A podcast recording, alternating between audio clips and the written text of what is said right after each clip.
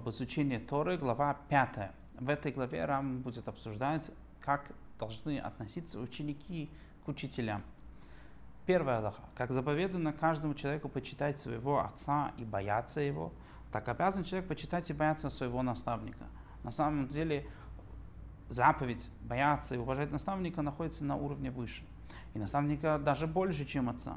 Ведь отец дал ему жизнь этого мира, а наставник, научивший его мудрости, научивший человека Торе, он дал ему жизнь, вечную жизнь, он дал ему духовную жизнь в этом мире. Вторая Аллаха. Где это применяется на деле, где мы видим, что уважение перед учителем должно быть больше, чем перед отцом. Если человек нашел вещь, потерянную отцом, и вещь потерянная наставником, то сначала он должен вернуть потерянное наставником, а затем потерянное отцом. И это имеет галахические, эм, галахические э, последствия, экономические последствия, потому что ухаживание за этими предметами может стоить денег человеку, и поэтому и обязанность на нем лежит именно ухаживать за, как бы возвращать потерянное именно сначала наставника. Если отец и наставник несут тяжесть, то в первую очередь нужно помогать наставнику, а затем отцу. Если отец и наставник попали в плен, то сначала ученик должен выкупить наставника, а потом отца. Другими словами, э, помочь, да, и тут говорится тоже, также и про деньги, да, много денег платить за то, чтобы выкупить условного учи- учителя. на самом деле есть на это много историй э, в жизни. Например, наш Любавичский Рэбе покинул Европу за счет, э, за, да, во время Второй мировой войны за счет билетов, которые купил э, еврей по имени Рабиуда Лайбестрицкий, за деньги, которые он купил билеты своим родителям. Но связь с родителями он потерял, и они, на самом деле, так и случилось, они погибли во время Холокоста. И он за эти деньги смог выкупить э, билеты для спасения Любавичского раба. Но если его отец тоже мудрец, он тоже э, знающий Торе, то сначала выкупает отца. И точно так же, если его отец мудрец, пусть и не столь великий, как наставник, то сначала возвращает потерянное отцом, а затем потерянное наставником. И нет чести больше той, как такую воздают наставнику. И нет страха больше того, кого испытывает перед наставником. Сказали мудрецы, страх твой перед наставником должен быть подобен страху перед небес. Мойры рабхак и мойры шамаем. Человек должен уважать и страшиться своих учителей, так же, как и он страшится самого Всевышнего. Третья Аллаха. На этот повод я хочу рассказать такую массу. Сказали, спросили у одного хасида, кто, кто в его глазах э, больше, условно, да, мой Шрабейну или его Рэбе. И он сказал, конечно же, мой Рэбе. Потому что без моего Рэбе я бы не знал, что есть мой Шрабейну. Я бы не верил, как бы, условно, в мой Шрабейну. То же самое идет речь по поводу мудреца и, и Всевышнего. Из-за того, что человек учится у кого-то и, и получает у него знания в Торе, таким образом это усиливает его э, страх перед Всевышним. Третья Аллаха.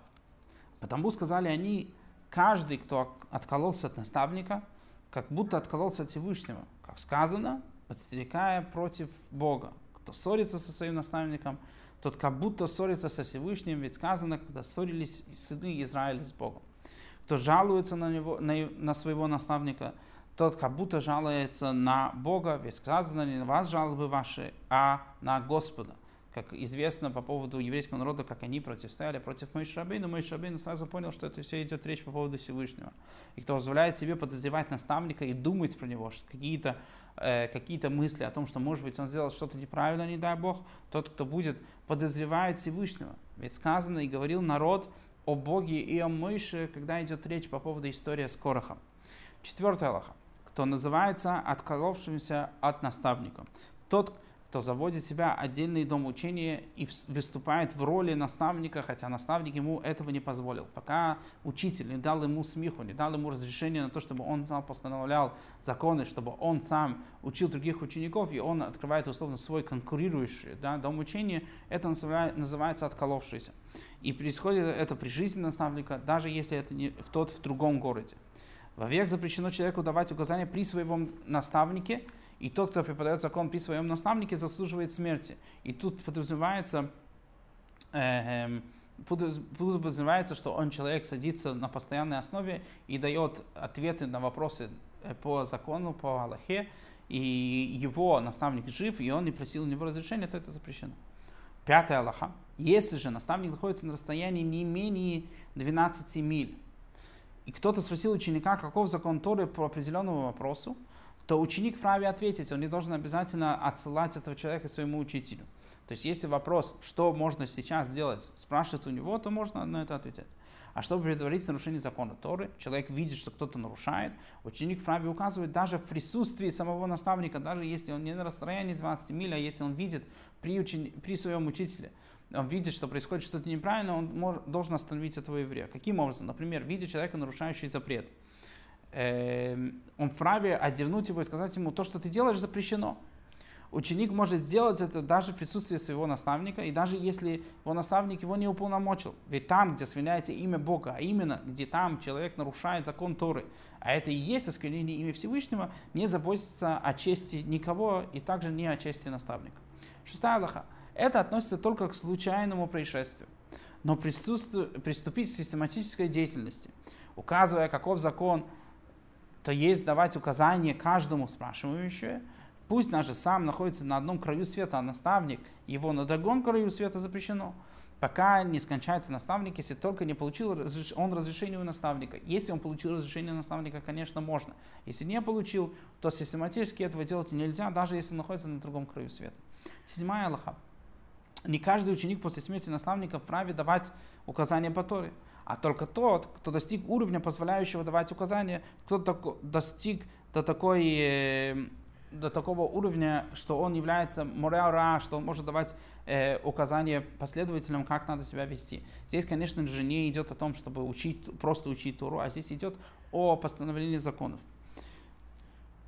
Ученик, который не достиг такого уровня и преподает, другими словами, постановляет, безответственный негодяй и гордец. И о таком сказано, много жертв пало от этого. И мудрец, который достиг уровня преподавания, не преподает и опять же не дает постановления по закону Малахи, мешает распространению Торы и кладет камни перед слепыми, потому что он не отвечает на вопросы, он не дает постановления по Аллахи. Получается таким образом, чтобы меньше людей знают, как себя вести. Таким образом, такой человек приводит к меньше распространения учения Торы. О таком сказано и великое, и великие от этого погибли. Восьмая Аллаха. Начинающие ученики, которые не сосредоточили в изучении Торы, но при этом требуют от людей, не ученых, и своих сограждан почитание к себе и высыскивают первыми судить и давать указания по законам Торы, и за них возникает разногласие в толковании закона, потому что они еще молоды, они еще недостаточно выучили, они просто требуют почета, несмотря на то, что они еще ученики. Это губители мира, касающие свет Торы и разоряющий виноградник. Условно виноградник это керем Тойра, это виноградник Торы. Это где растет и развивается учение Торы. Это о них сказал Шлейма в мудрости своей, одолели нас лисы, маленькие лисы, разорители виноградников. Девятый Аллаха. Ученик не имеет права называть наставника по имени, так же, как и человек не имеет права называть по, по, э, по имени своего отца, даже когда тот не присутствует при разговоре. В присутствии же наставника запрещено называть его имя даже для обозначения другого человека. Говорить, э, говорить Давид, если учителя зовут Давид, тоже запрещено нужно изменить имя человека, о котором говорят, даже если этот человек уже умер, даже если тот, о котором говорят, этот человек уже не жив, и мы понимаем, что идет речь о нем, если на это изменить, надо изменить его имя. Так поступать, если имя необычное, по которому всякий узнает, о ком идет речь. Если это особенное имя, то так делается. Если это очень популярное имя, как я уже сказал, например, Давид или Штамо, в таком случае это разрешается. Нельзя здороваться с наставником или отвечать на его приветствие так, как это принято среди друзей. Но нужно поклониться и сказать со страхом и почтением «Мир тебе, наставник мой», то, что называется на языке Аллахи «Шалом алейхем раби». Если же наставник поздоровался первым, он сказал первым вот это вот «Мир тебе», отвечает ему «Мир тебе, господин мой и наставник». Десятый Аллаха. Нельзя в присутствии наставника снимать тфилин. Объясняется в комментариях, почему это запрещено, потому что таким образом человек обнажает голову. Это не уважение к учителю. И нельзя сидеть развалившись, а только как сидят в присутствии царя. Развалившись подразумевается, когда сидят, э, у трапезы было принято, что сидят э, развалившись условно, и в присутствии наставника и учителя это запрещено. Во время молитвы нельзя стоять ни перед наставником, ни за ним, ни сбоку от него, не говоря уже о том, что нельзя идти рядом с ним, не следует отдалиться и, стать позади наставника так, чтобы не быть непосредственно за его спиной и тогда молиться. И на самом деле этот закон подразумевается и все, всех людей молитвы, эм, но эм, по отношению к учителю можно стоять за ним даже меньше, чем на расстояние 4 локтей, как и во все, у всех остальных. Нельзя ходить вместе с наставником в баню, потому что это неприлично. Приводится в Геморе рассказ по поводу царя Давида, что он ходил в баню совсем один, э, потому что как царь, как наставник, он не мог находиться вместе с другими людьми. Нельзя, 11 Аллаха, нельзя сидеть на месте наставника, так же, как и нельзя сидеть на месте родителей. Нельзя отвергать слова наставника в его присутствии или опровергать их, как и родитель. Нельзя садиться перед наставником, пока тот не скажет «садись», и нельзя вставать, пока тот не скажет «встать» или не даст позволения стоять. Когда человек уходит от наставника, не имеет он права поворачиваться к наставнику спиной, но должен, но должен пятиться – э, обратившись к нему лицу, на самом деле вообще в знак уважения не поворачивается э, спиной кому-то. Рассказывают про Рэбе, что его мама говорила, что с Бармицы она не видела спину Рэбе. То есть по отношению к родителям, по отношению к его матери, Рэбе относился таким образом, что он э, никогда не поворачивался к ней спиной. Ученик обязан встать, завидев наставника, как только фигура того покажется полностью, и стоять, пока тот не скроется из виду. В знак уважения человек должен встать Э, перед учителем. Учитель, пока он, э, как он только появится на глазах и пока он совсем не исчезнет. Тогда можно сесть. Нужно навещать своего наставника в праздник. Есть такое понятие, что еврей должен подниматься, что называется подниматься в Иерусалим, э, путешествовать в Иерусалим в три раза в год, Песах, Шивот и Сукот, в праздники, которые постановлены Торой. И говорят наши мудрецы, что то же самое надо, чтобы человек навещал своего учителя тоже вот эти вот три праздника это приравнено к посещению условно шхины. 12 Аллаха. Не воздают честь ученику в присутствии наставника, кроме тех случаев, когда сам наставник имеет обыкновенные, обыкновение оказать этому ученику почести. То есть в присутствии учителя, только если это приносит ему тоже условно почесть. Ученик обязан обслуживать своего наставника, как раб обслуживает своего господина. Но если там где он не находится, этого ученика не знают. И на нем нет филин, таким образом не распознать, что он еврей. И он опасается, что его примут за раба, а раб в этом случае подразумевается не еврейский раб, который не обязан в исполнении заповедей, то он не обувает наставника и не развивает его, чтобы не подумали, что он не еврей, тогда они будут его засчитывать в миньян, будут считать его еду некошерной и так далее. В, для того, чтобы устранить вот это вот подозрение, в таком случае ученик может так не вести. Наставник, который не дает ученики, ученика себя обслуживать, лишает его милосердия и не позволяет богобоязненности укорениться в нем. Написано в Геморе, что на самом деле эм, уважение, условно, почести, эм, обслуживание, которое ученик эм, дает своему учителю, это важнее, чем само учение. Когда человек, ученик видит, как в своем быту ведет себя учитель, это дает ему намного больше учения, чем э, само учение, сама Тора. А ученик, который пренебрегает хотя бы одним из знаков уважения к наставнику, лишает народ Израиля божественного присутствия. 13 Аллаха. Если ученик видит, что его наставник нарушает Тору, то должен сказать ему, наставник наш, ведь ты учил нас так и так и так-то. И на самом деле это, это приравнено к тому, что человек должен делать э, по, по отношению к своим родителям, человек должен уважать своих родителей, должен уважать своего наставника. Даже в случае, если он, он считает, что они что-то нарушают, он не, нельзя ему что-то, э, каким-то образом им это да, э, делать замечания, а должен им говорить, что вот ты нас учил, что-то по-другому. И каждый раз, упоминая присутствие наставника, сведения, полученные по традиции, ученик должен прибавлять, как ты, наставник наш, нас учил. И приводит сведения, которые наставника не слышал, только упоминая того, от кого слышал. То есть, если он все-таки говорит какие-то сведения, которые не слышал от учителя, он должен говорить от имени, кому он это слышал, для того, чтобы было понятно, что он это слышал не от своего учителя. Когда наставник умирает, ученик разрывает всю свою одежду, пока не обнажает сердце и не заживает никогда так же, как делается по отношению к родителям, тоже делает ученик по отношению к своему учителю.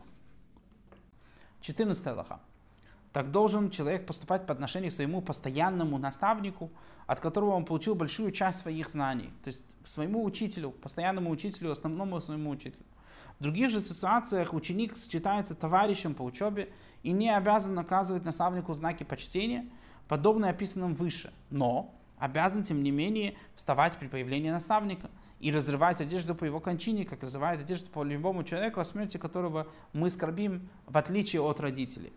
15 Аллаха. Даже если человек выучил кого-то одну единственную вещь, важную или не очень важную, обязан вставать в его присутствии и разрывать одежды по его кончине. Мы видим это э, история по поводу царя Давида и его отношение к Ахитофел. Ахитофел научил царя Давида только одной вещи. Э,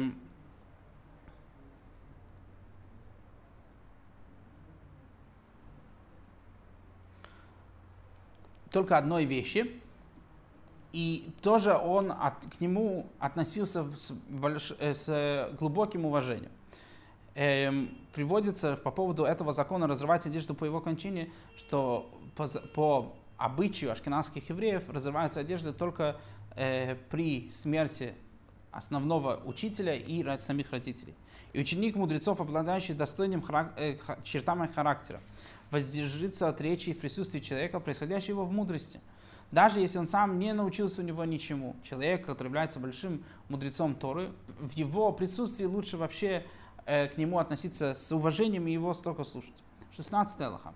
Постоянный наставник, который хочет разрешить все своим ученикам или одному из них не воздавать ему подобных почестей или одних из них, и одним из них имеет на это право. Человек, который, э, это называется на языке Аллахи, прощает условно за свой почет, он имеет на это право. Но несмотря на это разрешение, ученик обязан проявлять к нему почтение, даже когда наставник разрешает пренебречь этими знаками уважения, несмотря на это, надо стараться, да, э, уважать своего учителя. 17 Аллаха. Как ученики обязаны уважать наставника, так и наставник обязан уважать своих учеников и приближать их. Он должен относиться к ним с уважением, стараться приближать их, даже таких учеников, которые, не дай бог, они, может быть, э, неправильно себя повели, то приводится в Киморе, что по отношению к таким ученикам надо с одной стороны их отталкивать, а с другой стороны их приближать. Как, говорит, как говорят мудрецы, пусть честь твоих учеников будет дорога тебе, как честь твоих товарищей. Наставник должен беречь учеников, любить их, так как они его дети – приносящие радость в мире этом и в мире грядущем. Это духовные дети, это его потомки, и тем, что человек относится к ним с уважением, они приносят ему радость. 18 Аллаха. Ученики увеличивают знания наставника и расширяют возможности его восприятия. Написано в Геморе, «Муталмида есть Микулам». Я учил больше всего от своих учеников. Сказали мудрецы, много мудрецов я почерпал э, и от друзей больше, чем от учителей, и от учеников больше, чем от всех вместе. Почему? Потому что таким образом они задают вопросы, они расширяют возможности учителя и заостряют условно знания самого учителя.